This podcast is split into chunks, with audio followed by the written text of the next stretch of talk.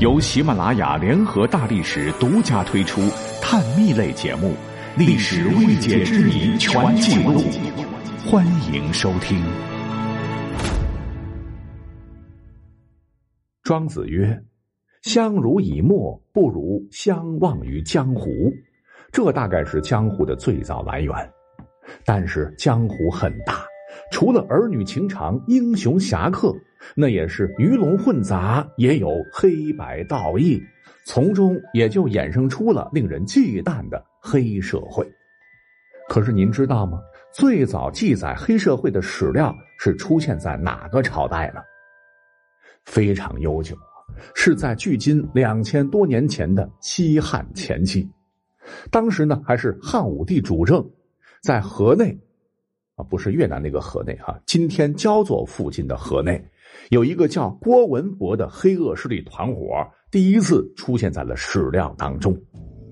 写《史记》的司马迁曾经亲眼见过这个团伙的黑老大，那就是郭文博。说这个郭老大呀，身材短小，谈吐平庸，不抽烟不喝酒，还很低调。但是千万别小瞧他，从小这家伙就非常残忍。心里边只要有他看不顺眼的人，立马挥刀子就冲，亲手被他杀死的人也不少，绝对是血债累累。但似乎呢，他又非常讲义气，打引号哈，那就是不惜牺牲生命替兄弟报仇，还藏匿亡命徒去犯法抢劫，胆大妄为盗，私铸钱币，盗挖别人的坟墓。那这些罪责哪一条拎出来，在肉刑为主的国法下？也够他剥几层皮的了，可是呢，这哥们儿实在命太好，每回被仇家撵得四处跑，命悬一线的时候，常常是逢凶化吉。比方说，最惊险的一次，眼看着就要被砍头了，结果呢，第二天就遇到了皇帝大赦，直接回家吃早餐去了。逐渐的哈，运气好吧，又够狠，河内地区的黑恶势力都认他为码头。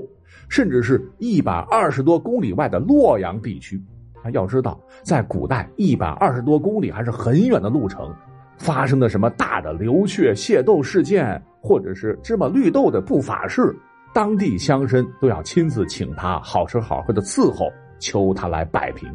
最终还是我们汉武帝刘彻威武啊，跟大汉朝廷作对，不用搜什么证据了，朕一句话把他给灭了。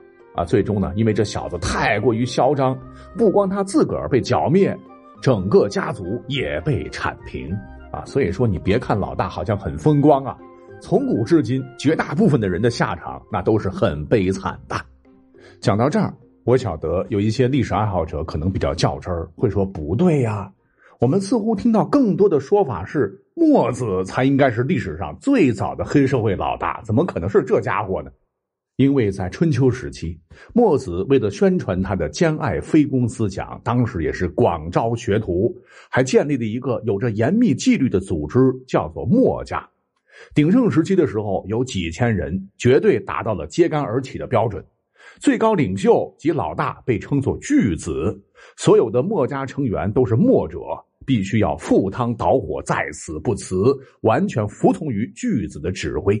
那么从这一点上讲，还真的有点黑社会组织的特征。可问题是，人家墨家历史上干的是什么事儿啊？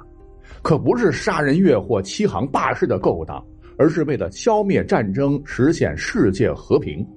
墨子曾经还说过嘛：“没有什么话不答应，没有什么恩德不报答你。投我桃子，我用李子回报你。”您听听，非常朴素的江湖道义。但江湖不等于黑社会，它绝对不属于黑社会的性质。不过呢，我们可以肯定的是，虽然说史书上第一次记载黑社会的是在汉代，可不代表汉代才有了黑社会。你像春秋战国时期，尤其是在战国末期，著名的战国四公子当年不是养了很多门客吗？其实啊，说的好听点叫礼钱下士，难听点就类似于古代黑社会性质的圈养自个儿的私人卫队，要钱给钱，要美女给美女，三天一 party，五天一豪宴，只要你有用，尽管来找。这四公子散尽家财，把这些门客个个养的是膘肥体壮、肥头大耳，难道是为了等过年杀了打牙祭吗？显然不是，目的只有一个，那就是要帮助他们获得更高的权利。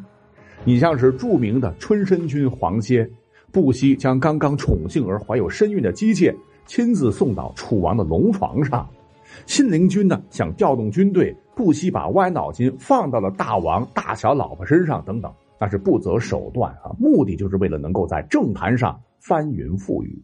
只是啊，他们的团团伙伙没有被史官记录成黑社会罢了。